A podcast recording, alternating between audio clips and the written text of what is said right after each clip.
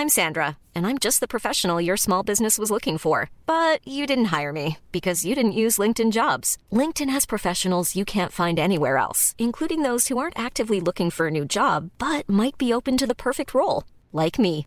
In a given month, over 70% of LinkedIn users don't visit other leading job sites. So if you're not looking on LinkedIn, you'll miss out on great candidates like Sandra. Start hiring professionals like a professional. Post your free job on linkedin.com/people today.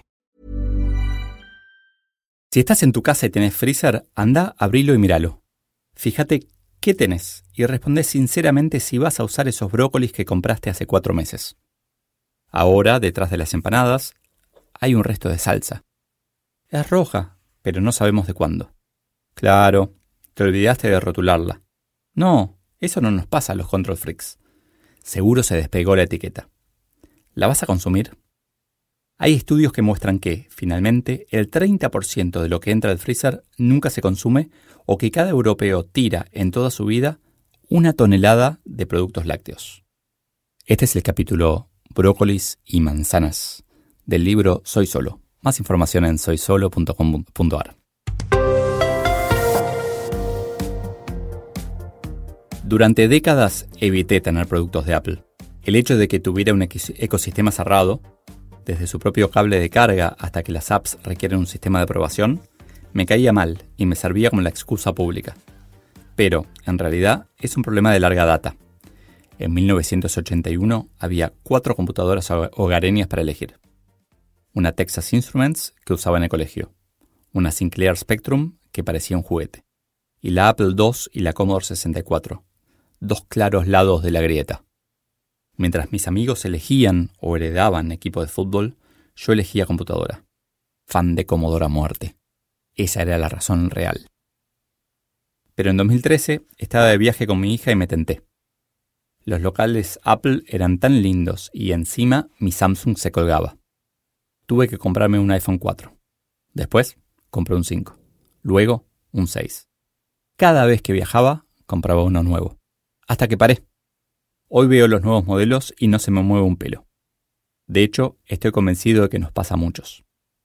Imagino a Apple con mil ingenieros pensando cómo crear un nuevo celular que nos seduzca y, a pesar de ver mucha ciencia ficción, no se me ocurre qué puede hacer. De hecho, con cada modelo nuevo, la tasa de innovación parece menor. Lo mismo me pasó con la notebook y el televisor, entre otros. O ya se olvidaron de cuando teníamos una CPU y le agregábamos memoria y otras placas.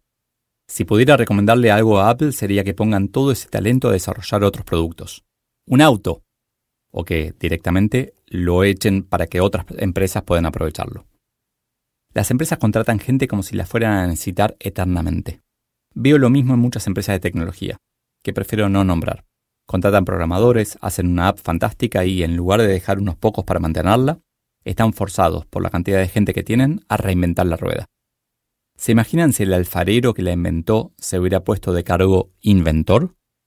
Forzado a seguir avanzando, hubiera probado con todas las otras formas geométricas. Tal vez eventualmente hubiera llegado al engranaje, pero solo si tenía a alguien que lo mantuviera.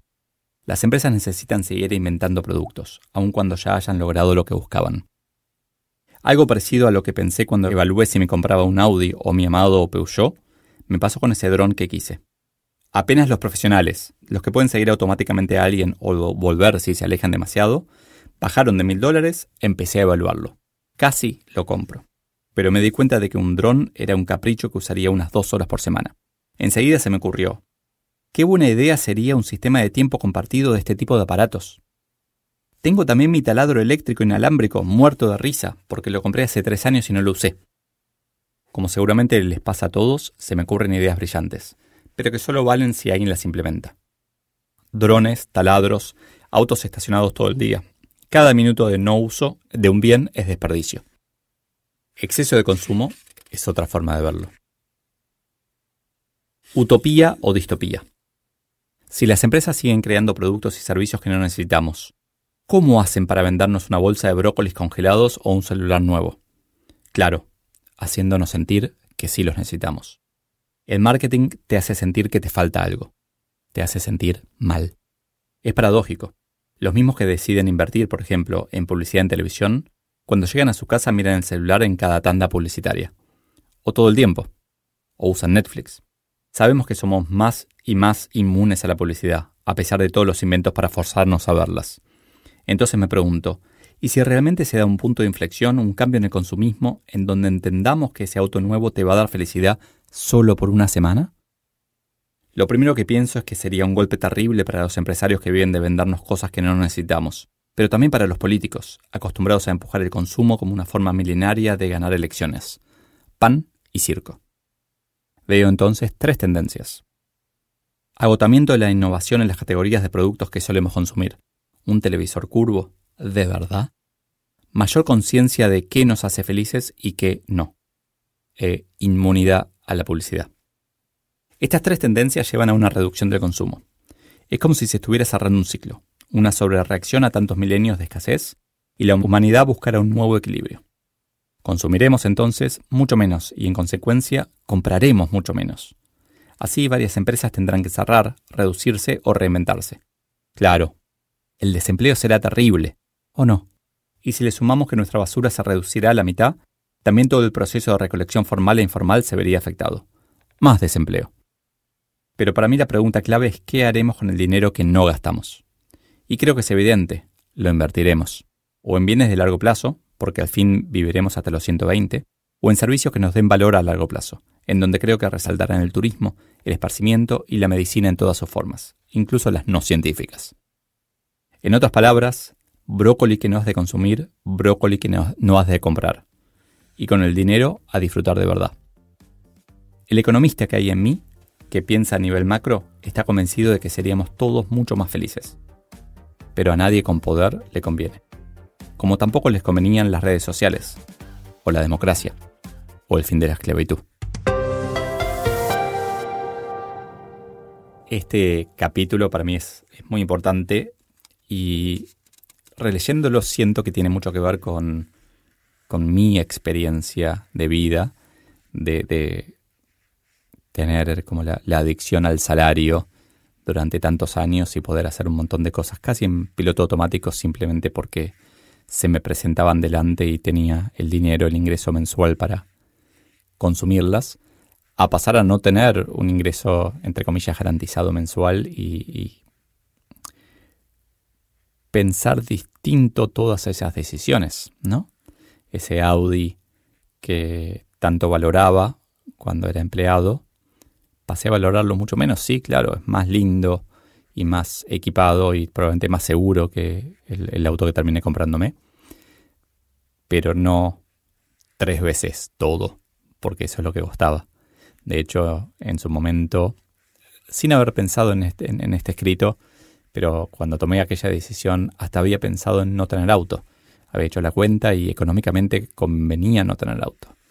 Entonces no sé muy bien cómo va a evolucionar el mundo a ese punto, pero para mí está clarísimo que consumimos, que gastamos mucho más de lo que queremos, no, no lo consumimos siempre, a veces queda brócoli en el freezer, y que las empresas, muchas empresas se montaron sobre esa falsa necesidad que cuando se descubra, entre comillas, que no es tan necesario, y el, fabricante, el congelador de brócoli no, no, no, va a tener que hacer tanto. De alguna manera esto está pasando en algunas ciudades. Me acuerdo un viaje a, Europa hace un tiempo en donde el movimiento Farm to Table, de la granja a la mesa, estaba creciendo mucho y la gente salía a comprar, bueno, en París a comprar la baguette todos los días, no es que se estoqueaba de pan industrial.